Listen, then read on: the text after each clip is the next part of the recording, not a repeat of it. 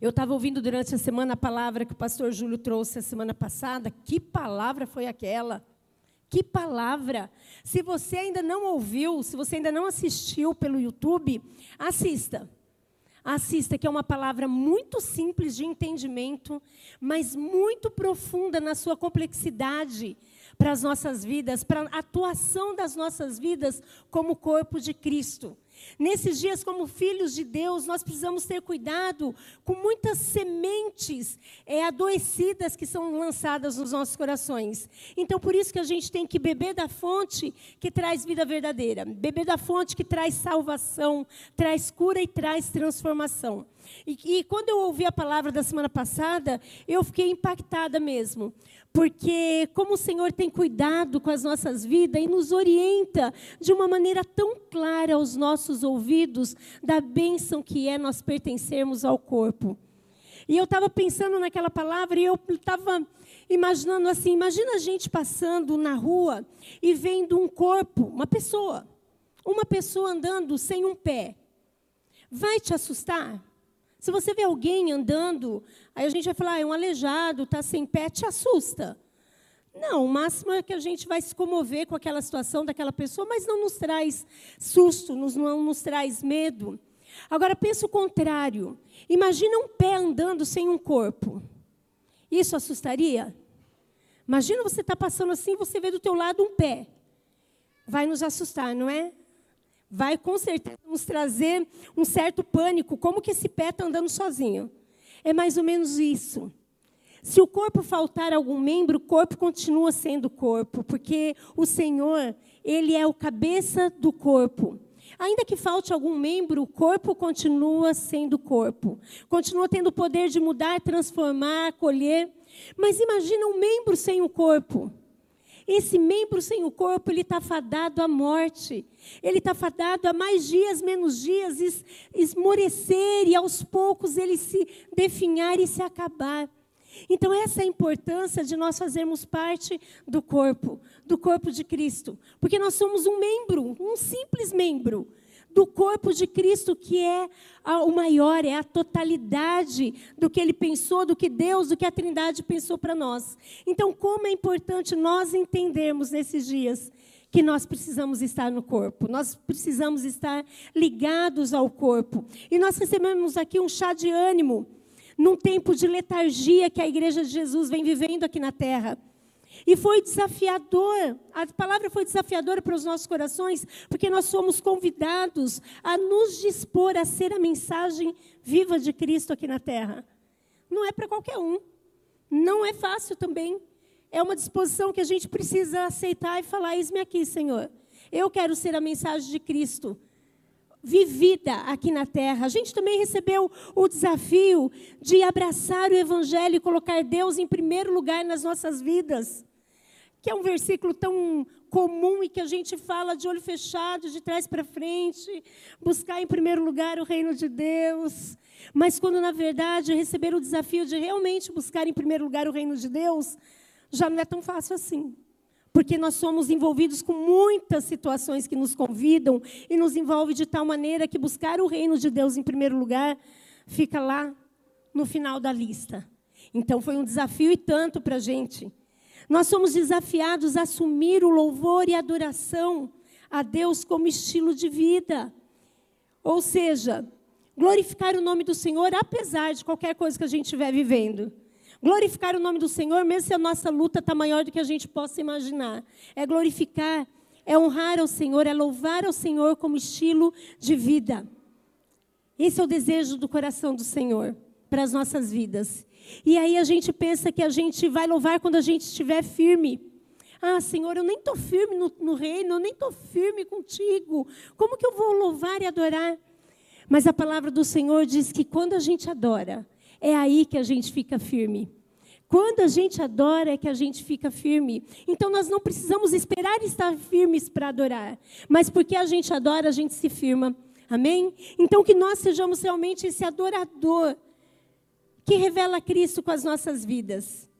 Em nome de Jesus. E que o Senhor possa contar com, com a gente. Que a nossa oração seja: Senhor, não faça nada sem mim me permita ser participante dessa obra aqui na terra, porque é privilégio nosso como família poder participar da obra do Senhor aqui na terra.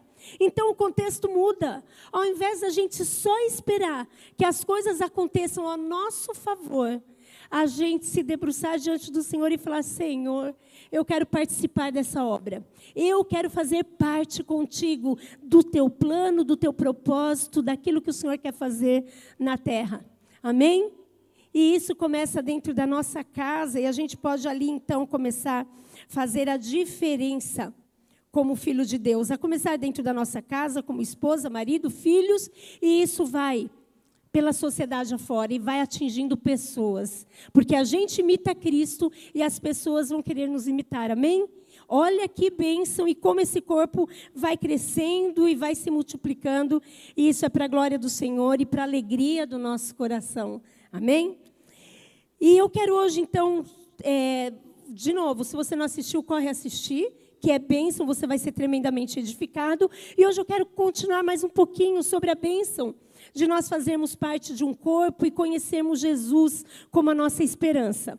E o texto que eu quero ler com você está em João 5. É um texto grande, é uma história grande, e eu quero ler ela inteira para você.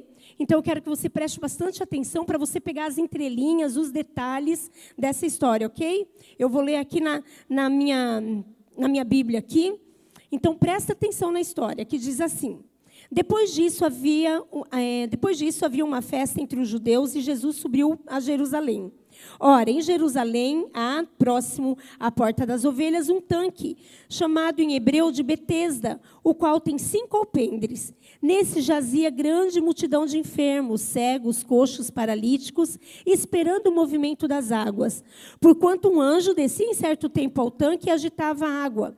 E o primeiro que ali descia, depois do movimento da água, sarava de qualquer enfermidade que tivesse. E estava ali um homem que havia 38 anos se achava enfermo. E Jesus, vendo este deitado e sabendo que estava neste estado havia muito tempo, disse-lhe: Queres ficar curado? O enfermo respondeu-lhe: Senhor, não tenho homem algum que, quando a água é agitada, me coloca no tanque. Mas enquanto eu vou, desce outro antes de mim. E Jesus lhe disse: Levanta-te, toma a tua cama e anda. Logo aquele homem ficou são, são e tomou a sua cama e partiu, e aquele dia era sábado. Aí tem mais um tanto da história que eu, que eu vou ler depois com você. Eu quero então trabalhar esse primeiro momento aqui dessa história. E a gente ouve eh, esse texto e esse assunto aqui, essa história relatada aqui, e a gente acha que é um texto triste. E a gente fala: meu Deus, que lugar terrível que devia ser aquele. Que lugar aqui diz que havia muita gente, havia uma multidão em volta deste lugar. E havia muitos enfermos que estavam ali, esperando a água se agitar, porque diz aqui o texto que quando a água se agitava, o que entrasse primeiro na água era curado. Mas aqui está entre parênteses, eu vi em várias, em várias versões entre parênteses mesmo, porque não se sabe se aquilo era verdade.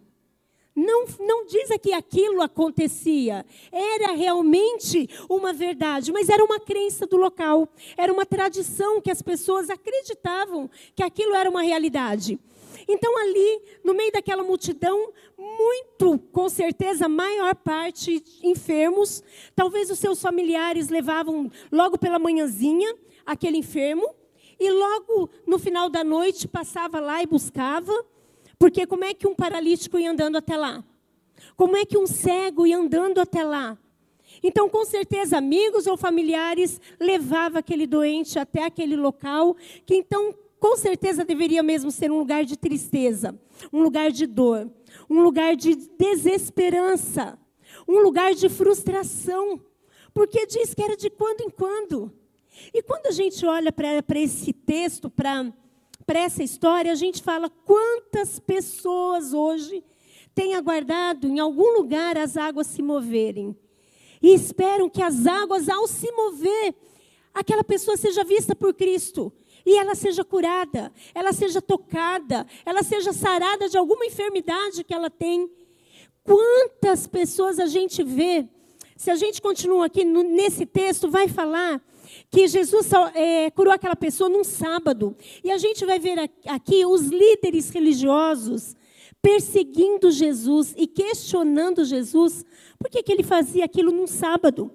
Quando para os judeus era o dia de descanso, ninguém poderia trabalhar no sábado. Então, por que, que aquele homem curava alguém no sábado. E diz então no restante do, da história que Jesus começou a ser perseguido naquele lugar, porque ele havia quebrado um protocolo, ele havia é, quebrado aquela lei, ele havia quebrado aquela norma. Quando aquelas pessoas que diz aqui que eram líderes religiosos, pessoas que conheciam a lei, que conheciam Deus, e eu posso colocar como a minha vida e a tua vida, que, coloca, que conhece o Senhor, nós conhecemos o Senhor. Quantas vezes a gente se endurece por alguma situação ou vendo uma, uma pessoa com algum problema, muitas vezes a gente se endurece, muitas vezes com legalismo. Ou muitas vezes a gente vê a transformação de uma pessoa que vem para Cristo e a gente vê a pessoa mudando lentamente a sua maneira de ser, mudando lentamente a sua maneira de agir, trocando seus padrões antigos por um padrão agora do reino de Deus. Mas muitas vezes a gente olha e fala: está demorando muito. Por que, que ainda não mudou? Por que, que ainda tem essa prática? Porque muitas vezes nós que conhecemos a Deus e já mudamos em alguma coisa, a gente coloca como medida a nossa mudança. E a gente começa a questionar por que, que o outro não mudou como eu mudei. Se eu conseguir mudar, o outro tinha que ter mudado já. E muitas vezes, então, nós nos colocamos como esses homens da lei. E nós perseguimos, quando nós julgamos um irmão, quando nós julgamos uma pessoa, nós estamos perseguindo a Cristo. Porque nós queremos ser juiz diante da pessoa e colocar o quanto que ele já foi transformado ou não. Quando nós sabemos que tem um justo juiz, quando nós sabemos que nós temos um advogado diante de Deus, e quando nós caímos, ou quando algum irmão cai e nós somos levados a ajudá-lo, nós não podemos entrar com acusação, mas nós podemos, podemos e devemos levar a ele o conhecimento de que existe um advogado que pode cuidar da causa dele, que ele pode ser sarado, ele pode ser liberto daquela situação, ele pode ser transformado. Então, muitas vezes a gente lê esse texto e a gente acusa aqueles que estão acusando Cristo, mas muitas vezes essa pessoa é a gente, porque a gente acusa o irmão, a gente vive debaixo de legalismo e o legalismo nos impede de amar e de nos entregar para que o outro receba Cristo como um dia nós recebemos. Então a gente vê aqui essa história. Homens que conhecem a Deus, legalistas, acusando, acusando Cristo por ter feito uma boa ação, e é o que Jesus sabe fazer, ele só sabe fazer o bem, e foi o que ele fez aqui nessa história, ele fez o bem. E a gente pergunta então, por que que no meio daquele monte de enfermos, a palavra de Deus diz que Jesus olhou para aquele homem? Jesus olhou para aquele paralítico e quando ele perguntou para o paralítico, paralítico, você quer ser curado? Qual foi a resposta do paralítico? Ele trouxe um argumento, ele trouxe um porquê. Quando na verdade ele devia ter falado só assim: Eu quero, eu quero, por isso que eu estou aqui, eu quero ser curado. Mas ele trouxe um argumento que ele vinha carregando no, no, no coração dele. Ele falou: não vou conseguir. Ele não sabia quem era Jesus. Ele não conhecia aquele homem que, che que chegava a ele e fazia uma pergunta. E ele falou: toda vez que a água é agitada, alguém desce antes de mim. Eu nunca vou ser curado, porque eu não tenho quem me coloque lá na água. E Jesus tinha feito apenas uma pergunta: Você quer ser curado? A resposta deveria ser: Sim, eu quero mas ele tinha já no seu coração a frustração de quantas vezes talvez ele chegou naquele lugar, viu alguém saindo curado e não tinha chegado a vez dele. Mas por que será que aquele homem chamou a atenção de Jesus? Diz aqui o texto que Jesus, então, conhecendo a história daquele homem, com certeza, Jesus andando por ali, começou a observar as pessoas, observar os enfermos, e talvez no olhar daquele homem havia uma esperança tão grande Aquele homem, dia após dia, ia para aquele lugar. Talvez a família daquele homem já tinha falado para ele assim: desiste, rapaz. Seu dia não vai chegar. Desiste de buscar essa cura. Você não sabe, a gente trabalha o dia inteiro, não dá para a gente ficar com você lá, não. Não tem como a gente ficar com você lá para te pôr na água. Talvez aquele homem ouviu tantas vezes palavra de desesperança, palavra para desistir, palavra para desencorajar, mas diz a palavra de Deus que aquele homem estava lá continuamente, porque no coração daquele homem havia uma esperança. Ele tinha esperança naquele tanque. Quantos de nós temos esperanças? Temos esperança em coisas. Quantos de nós, a gente pode falar que esse tanque de Betesda pode representar aqui as nossas posses, o nosso dinheiro, o nosso conhecimento, a nossa religião, o nosso conhecimento bíblico. Muitas vezes a gente deposita nisso a nossa esperança. Aquele homem estava depositando a esperança dele naquele tanque. E muitas vezes nós então não alcançamos as nossas bênçãos porque nós esperamos na situação errada, na coisa errada, na pessoa errada. Mas eu acredito que o que chamou a atenção para aquele homem dos olhos de Jesus, o que chamou a atenção naquele homem foi a sua vontade de ganhar aquela bênção, foi a sua vontade de ser curado, embora nem ele soubesse responder. Quantas vezes Jesus nos faz perguntas e a gente não sabe dar a resposta correta? Quantas vezes Jesus pergunta o que a gente está precisando e a gente não sabe dar a resposta correta, porque muitas vezes a gente põe culpa no nosso irmão. E o Senhor pergunta para nós o que precisa. Por que, que a gente não deslancha na fé? Por que, que a gente não leu a palavra dele? Então vamos pensar: se o Senhor fizesse isso com a gente, se o Senhor chegasse para a gente, e com certeza a gente tem sido é, levado a se apaixonar cada dia mais pela palavra de Deus. E muitas vezes a gente passa o dia e não lê a palavra de Deus. Correto? E aí o Senhor pode chegar e perguntar: por que você não conseguiu ler a palavra de Deus hoje? E a gente o Senhor, o Senhor pergunta: você quer? Você quer se aprofundar no meu conhecimento? E muitas vezes a gente responde: Senhor, não dá. Não dá porque eu não tenho tempo, porque fulano não faz nada para me ajudar. Não dá para eu ler a palavra de Deus porque as crianças não me deixam, não me dá tempo. Não dá para eu ler a palavra de Deus, Senhor, porque o Senhor não conhece meu marido. Se, eu, se ele chegar em casa, as coisas não estiver do jeitinho que ele gosta, não me sobra tempo, Senhor.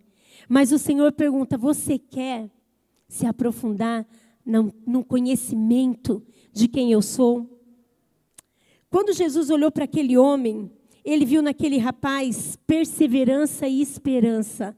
E muitas vezes nós não alcançamos aquilo que a gente tanto deseja, porque a gente não persevera, porque a gente não tem esperança.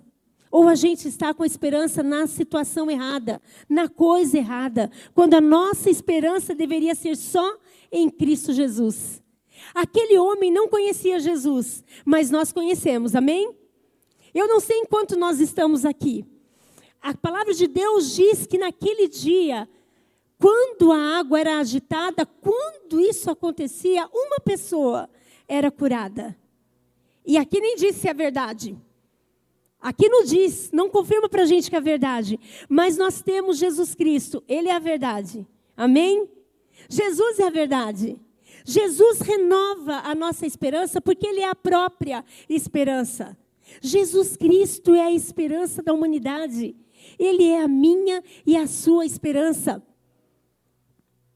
Então nós podemos olhar para o Senhor, nós podemos descansar no Senhor e como aquele homem não desistimos.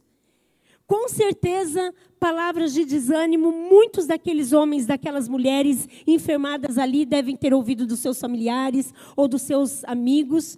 Imagina o cego. Imagina o cego, ele estava ali também no meio daquele povo, mas ele não conseguia enxergar a hora que a água se movia, não é verdade? o cego não enxergava. Então, talvez, né, vamos, vamos imaginar, vamos pensar. Talvez o familiar ou amigo que fosse levar aquele cego deixasse ele ali bem pertinho, bem pertinho da água e falava: Fica aí. A hora que você ouvir o barulho, você corre.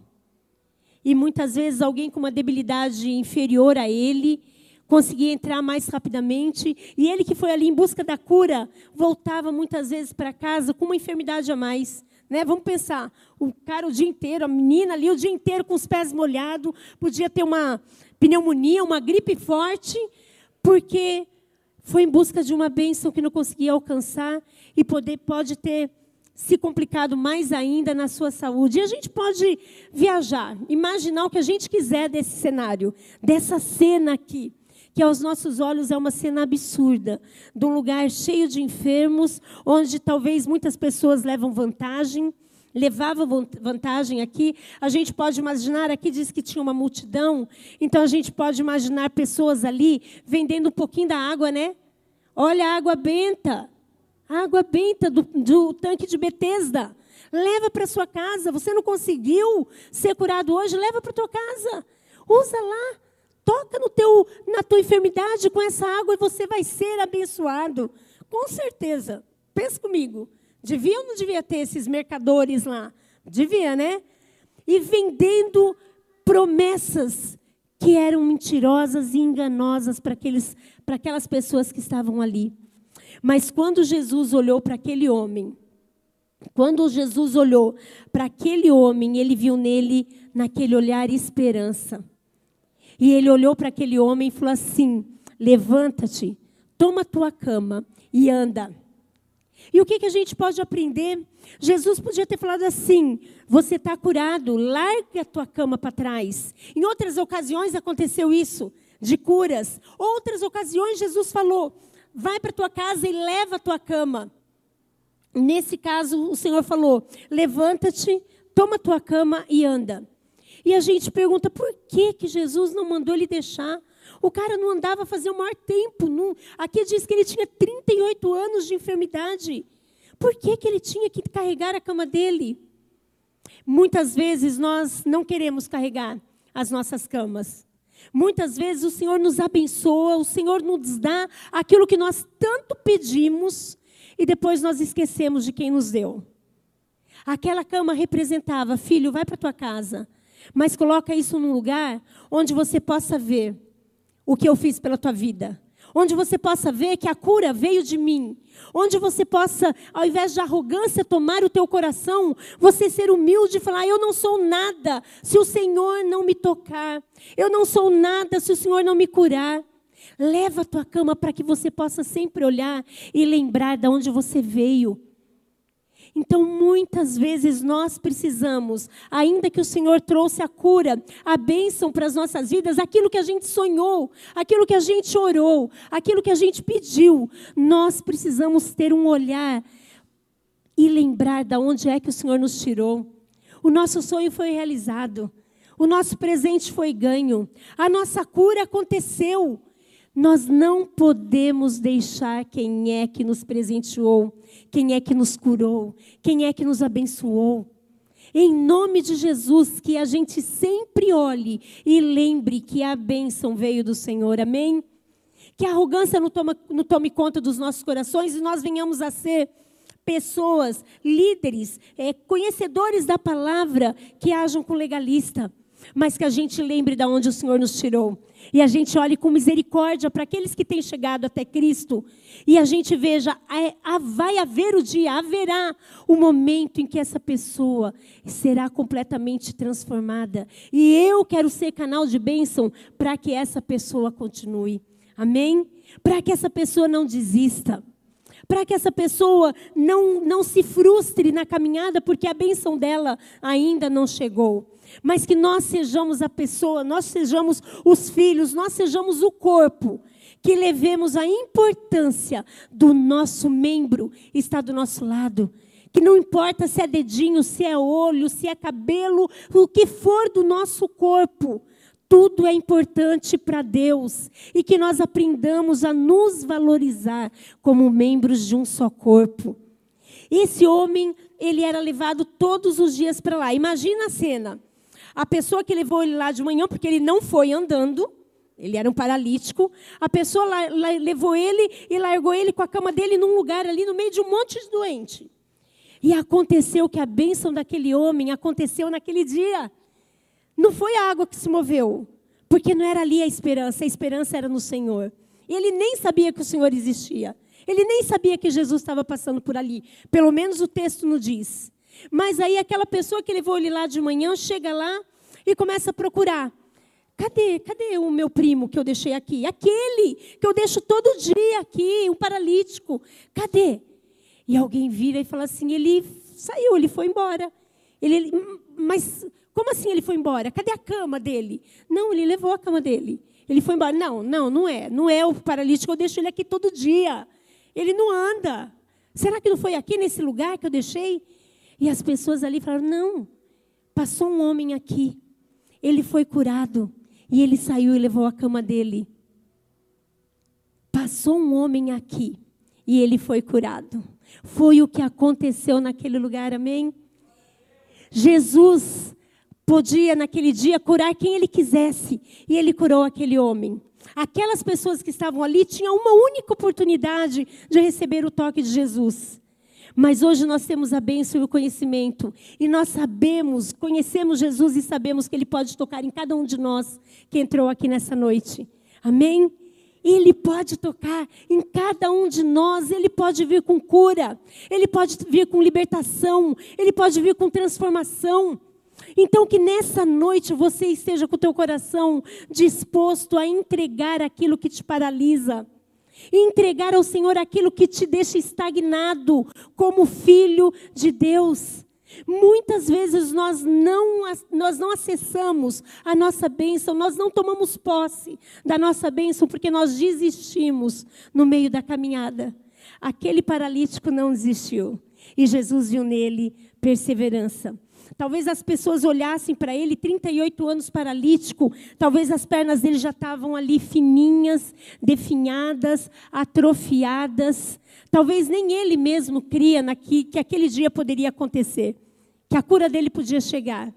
Mas Jesus, que não olha a aparência, Jesus olha a intenção do coração, ele viu que aquele homem queria muito ser curado que nós tenhamos esse desejo de ser curados diariamente, amém? Porque há enfermidades no nosso coração. E essas enfermidades muitas vezes é uma falta de perdão em relação a uma pessoa, em relação a alguém que nos feriu, mas é uma enfermidade que a gente não consegue deixar de carregar. Às vezes é uma situação financeira que anos após anos vem sobre a nossa vida, sobre a nossa casa, sobre a nossa família, e a gente já se vê como alguém que não vai sair daquela condição. Mas o Senhor quer nos tocar com libertação e dizer que Ele é o dono de todo ouro e de toda prata, e Ele pode nos abençoar de tal maneira que aquela condição de miséria seja arrancada, extirpada da nossa vida e da nossa família, amém? Talvez seja uma condição física mesmo, uma doença que você fala, não tem jeito, eu vou carregar comigo, é o espinho na minha carne. E você pode entregar no altar do Senhor, porque Ele tem o poder de vir com cura e arrancar isso da nossa vida. Amém? Que nós sejamos pessoas esperançosas, mas que a nossa esperança esteja naquele que é a esperança. Que a nossa esperança esteja em Jesus, em Jesus Cristo de Nazaré, aquele que é a esperança, aquele que é a verdade. Nós vamos ouvir muitas inverdades por aí, nós vamos ouvir muitas mentiras por aí. Que o nosso conhecimento em Cristo possa nos blindar das mentiras que o diabo lança, em nome de Jesus Cristo de Nazaré.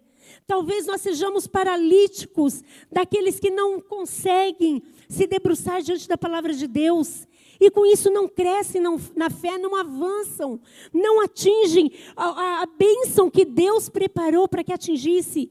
Verdadeiros paralíticos na fé. O Senhor quer nos tirar dessa condição de paralisia espiritual. Às vezes nós somos esses, como eu já disse, esses líderes ou esses religiosos que estão também estagnados na sua condição de arrogância espiritual de achar que nós somos melhores que outra pessoa, de achar que nós sabemos mais ou que, ou que nós não precisamos aprender mais nada. porque nós já sabemos o suficiente. O Senhor quer tirar de nós toda a prepotência espiritual, amém?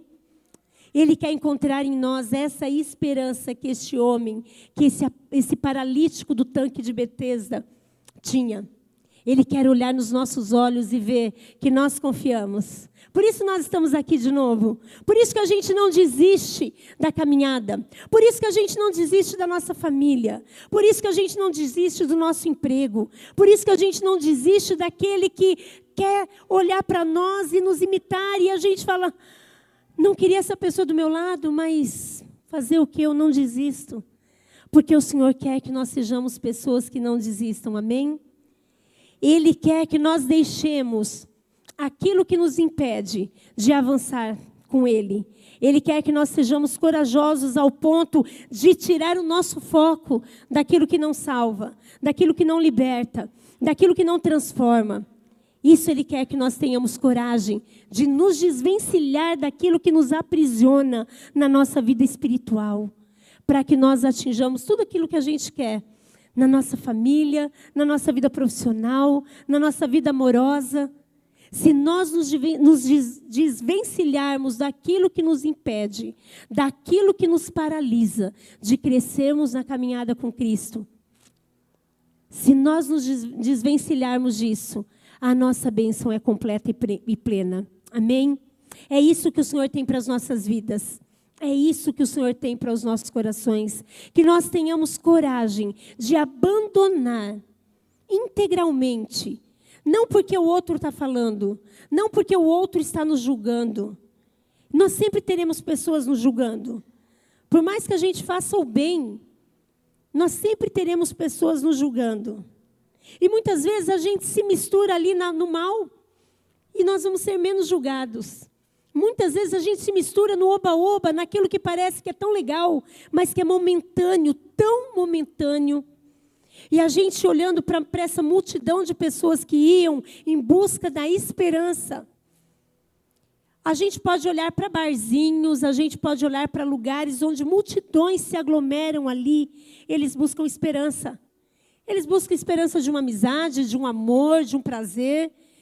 Porque o ser humano precisa de esperança, mas a nossa esperança, ela só é suprida e alcançada em Jesus Cristo de Nazaré. Amém? Que nessa noite você saia daqui renovando a esperança no teu coração. Que nessa noite você saia daqui restaurado nas suas emoções, assim como aquele homem foi tocado por Jesus. Que você saia daqui nessa noite tocado pelo poder de Jesus Cristo de Nazaré, que tem o poder transformador. Se alguma coisa te traz dúvida, se alguma coisa te traz medo, se alguma coisa já te frustrou, que você abandone isso em nome de Jesus e deixa o próprio Cristo te tocar. Para que você cresça, para que você participe sendo membro de um só corpo, você avance você avance e atinja os sonhos que você tem no teu coração, porque os teus sonhos vão ser os sonhos segundo o coração de Deus. Amém? Que você tenha essa coragem de largar para trás aquilo que te aprisiona, que te paralisa, e que você tenha coragem de olhar sempre para frente, para Cristo, que é a esperança da tua vida. É a esperança da vida eterna, mas é a esperança de uma vida hoje abundante, plena e abençoada. Amém? Abaixa a tua cabeça. Em nome de Jesus, eu quero orar com você.